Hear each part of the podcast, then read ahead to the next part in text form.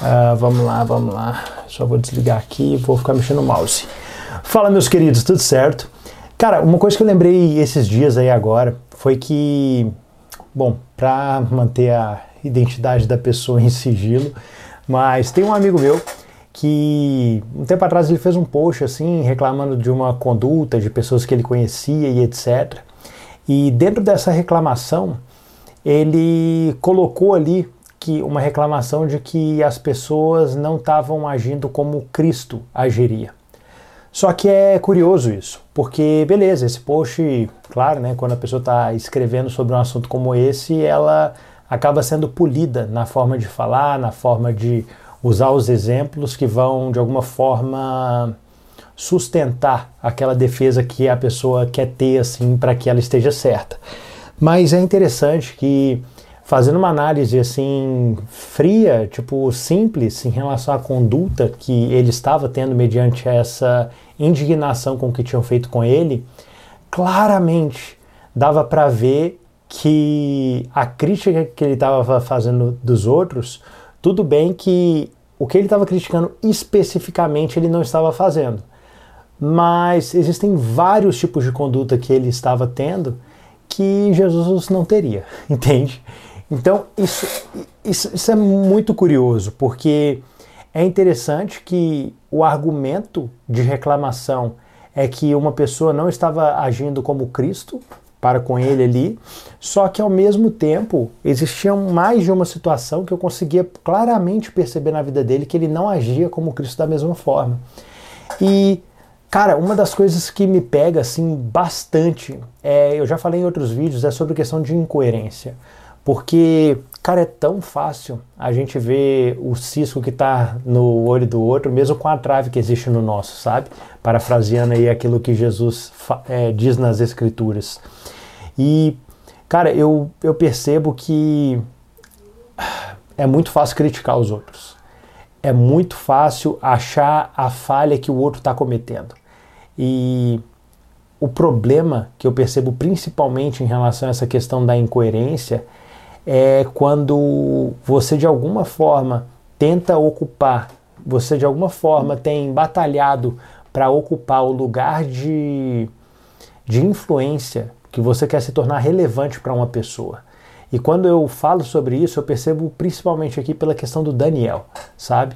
O meu filho, ele é ele é a pessoa assim que faz com que eu continu, continuamente fique me policiando em relação a tá, beleza, eu estou reclamando disso, mas até que ponto que minha vida está sendo coerente com aquilo que eu tenho reclamado, com aquilo que eu tenho dito, com aquilo que eu tenho vivido?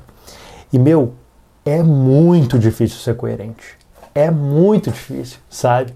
Porque, sério, eu acho que eu devo descobrir incoerência na minha vida todos os dias da minha vida. Todos os dias da minha vida eu vejo eu lutando com algo que eu digo para os outros que deve ser feito de determinada forma e eu não consigo fazer. Cara, e são nas pequenas coisas, nas grandes coisas. É, cara, é uma luta contínua. A luta de sermos coerentes, a luta daquilo que o Tiago fala, da gente não pecar naquilo que nós falamos, sabe? Porque, cara, a nossa crítica, ela sempre vem muito fácil. É muito fácil você escrever textão criticando uma postura de uma pessoa. Só que, se você fosse analisar, se você for fazer uma autoanálise com, a me, com o mesmo critério que você utiliza no julgamento das outras pessoas, eu tenho certeza absoluta, sei que é um, uma redundância, mas eu tenho, cara, certeza que você se condena naquilo que você pratica. Não existe uma pessoa, cara, porque tipo, ali em Tiago fala, né? Se alguém não peca no falar, esse alguém é perfeito. E cara, nós não somos perfeitos. Nós não somos perfeitos, nós temos muitas falhas. E tá e aí, qual que é a solução para isso? Cara, eu percebo que a questão é a seguinte, a gente tem que de alguma forma conseguir ser mais compassivo. De alguma forma a gente tem que buscar uma coerência que é de, da misericórdia, que é de estender a graça, de, que é de de alguma forma falar assim, cara, essa pessoa tem tido um desafio, eu não tenho exatamente esse desafio, mas eu vivo outras outros desafios na minha vida, outras dificuldades, sabe? E eu tenho certeza que uma coisa que. Cara, você nunca vai errar em exercer misericórdia. Eu acredito, sabe? Eu acredito que dificilmente você vai estar errado exercendo misericórdia para alguém que errou contigo. Dificilmente você vai errar estendendo graça, entende? O problema da, da incoerência é quando você está tá julgando alguém. É quando você está trazendo um peso de sentença. Aí, cara, aí você vai se complicar. Mas, cara, se você for compassivo, se você conseguir ter uma empatia dentro de você de se colocar no lugar do outro, eu tenho certeza que um desafio que você não vai vivenciar é o desafio de alguém te cobrando alguma coerência ou qualquer coisa nesse sentido, sabe? Enfim, eu acredito nisso. Eu acredito que você que cara, a misericórdia, a graça, a compaixão, é, o amor, cara, ninguém nunca vai, vai te cobrar coerência em relação a isso, sabe? Porque eu não sei exatamente porquê, mas é algo que que flui naturalmente. É algo que você não vai ser julgado em cima disso, sabe? Eu creio que tem aquela expressão né, que o pessoal diz muito, gentileza gera gentileza e etc. Eu acredito plenamente de que a dificuldade que a gente enfrenta em relação à coerência é quando nós estamos sendo severos, é quando a gente está tendo peso de julgamento, quando nós estamos julgando as pessoas que estão à nossa volta. Se for pela questão de nós estarmos sendo é, amorosos, nós estarmos sendo ali compassivos, eu tenho certeza, cara, tenho muita convicção de que você não vai enfrentar esse tipo de dificuldade.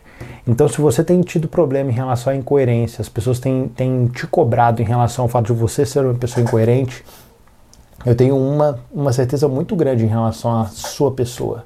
É que você não tem sido compassivo. É que você não tem estendido misericórdia. E em cima disso, as pessoas têm vindo em cima de você tem te cobrado uma coerência. Por quê? Porque você tem colocado peso sobre elas. E da mesma forma esse peso vai cair sobre você de volta. Tá? É isso, meus queridos. Eu espero que isso tenha feito sentido para você e eu espero que isso te ajude de alguma forma. Um grande Abraço.